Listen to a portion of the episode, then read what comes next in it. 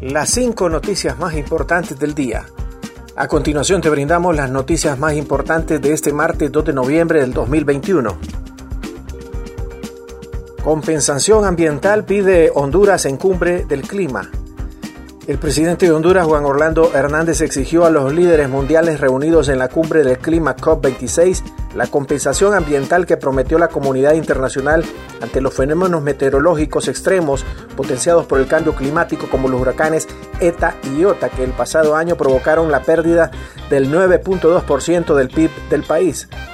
En mi país, desde 1970 hasta el 2020, ha habido 82 desastres naturales, de los cuales 67 estaban relacionados con el cambio climático, según la Comisión Económica para América Latina CEPAL de la ONU, dijo el presidente hondureño durante su intervención en el encuentro de líderes mundiales que representa el segmento de alto nivel de la Conferencia de Naciones Unidas sobre Cambio Climático de 2021. Según este organismo, agregó Hernández, estas catástrofes nos dejan un fuerte impacto económico que en medio siglo ha provocado la pérdida de casi 6 mil millones de dólares, cerca de 5.200 millones de euros al cambio actual, 22 mil muertos, 11 mil desaparecidos y millones de familias desplazadas. Guatemala detiene a 54 migrantes haitianos en un furgón y los envía hacia Honduras. La Policía Nacional Civil de Guatemala detuvo este martes a 54 haitianos que ingresaron al país centroamericano de forma irregular dentro de un furgón y los devolvió a la frontera con Honduras. En el grupo de 54 migrantes haitianos había 14 menores de edad que no contaban con familiares entre las personas encontradas en el vehículo, según detallaron las fuerzas de seguridad en un comunicado de prensa.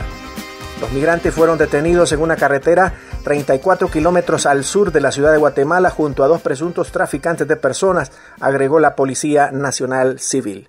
Se trata de 20 hombres, 20 mujeres y 14 menores de edad a quienes de inmediato se les brindó la asistencia necesaria y fueron trasladados hacia la frontera El Florido, agua caliente entre Guatemala y Honduras. Continuamos con las noticias en las 5 noticias del día. Mandatario hondureño cree que se dan condiciones para unas elecciones en paz. El presidente de Honduras, Juan Orlando Hernández, cree que si se dan las condiciones para que las elecciones de su país previstas para el próximo 28 eh, de noviembre se celebren en paz dentro de la normalidad democrática.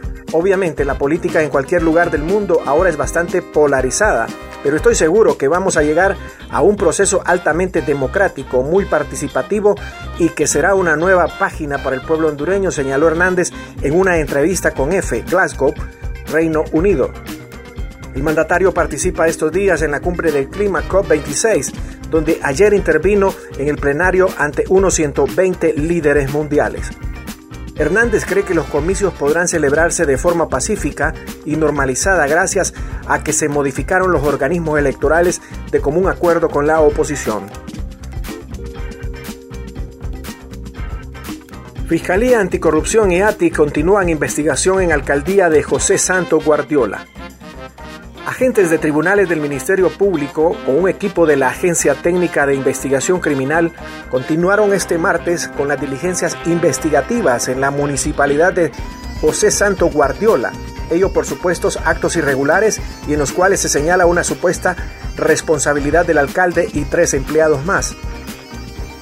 La Fiscalía Especial para Transparencia y Combate a la Corrupción Pública, en conjunto con la ATIC, realizan los procesos investigativos contra el alcalde Gilbert Carrison Dilbert y los empleados Claudette McNeil, Mixie Evans y Vivian Paola Castillo por los presuntos delitos de abuso de autoridad, prevaricato administrativo, tráfico de influencias, falsificación de documentos públicos, uso de documentos públicos, impedimento para el desarrollo de los derechos constitucionales. A partir del 15 de noviembre pedirán carnet de vacunación en el Hospital San Felipe. El director del Hospital San Felipe, Edwin Cruz, anunció que a partir del 15 de noviembre los pacientes que llegan a ese sanatorio deberán presentar el carnet de vacunación. No es que no los vamos a atender, sino que si no se han vacunado aquí, tendrán que hacerlo, destacó el profesional. En el San Felipe es el primer hospital del país que adopta esa medida, sobre todo para evitar la propagación del virus, lo que constituye un ejemplo positivo. Gracias por tu atención. Las cinco noticias del día te invita a estar atento a su próximo boletín informativo.